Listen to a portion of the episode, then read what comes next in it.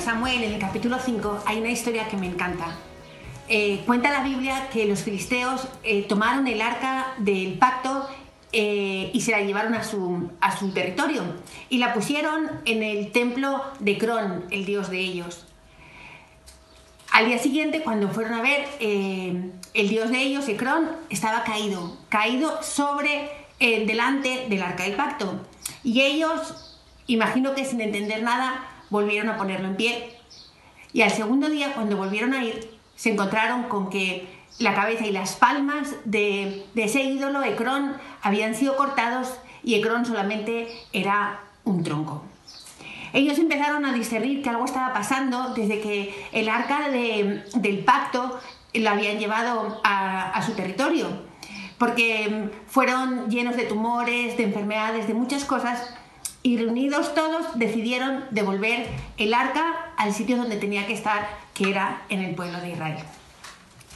Un poquito más adelante, en, en primera de... No, perdón.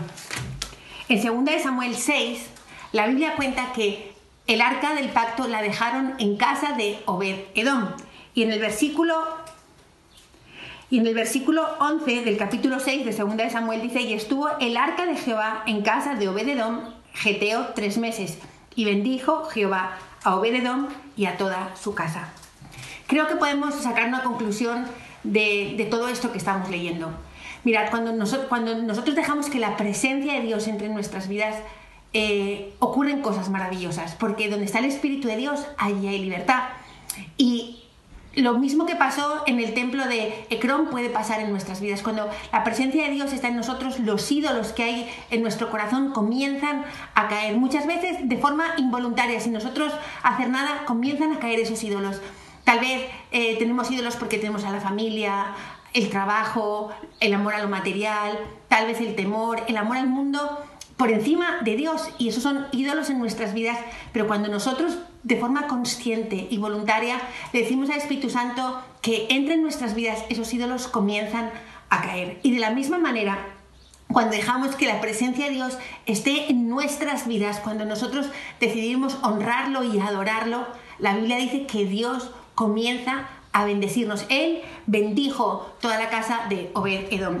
Y fijaos que cuenta la Biblia, en, un poquito más adelante, en 1 Crónicas 26, dice la Biblia que estaban repartiendo em, funciones en el templo de Dios y Dios había bendecido a Obed Edom y le dio el privilegio de poder servir. Y dice el versículo 4, dice, los hijos de Obed Edom, Semaías, el primogénito, primogénito Zobabad, el segundo, Joá, el tercero, el cuarto, Sacar, el quinto, Natanael, el sexto, Amiel, el séptimo, Isaacar, el octavo, Peutail, porque Dios había bendecido la vida de Obed Edom.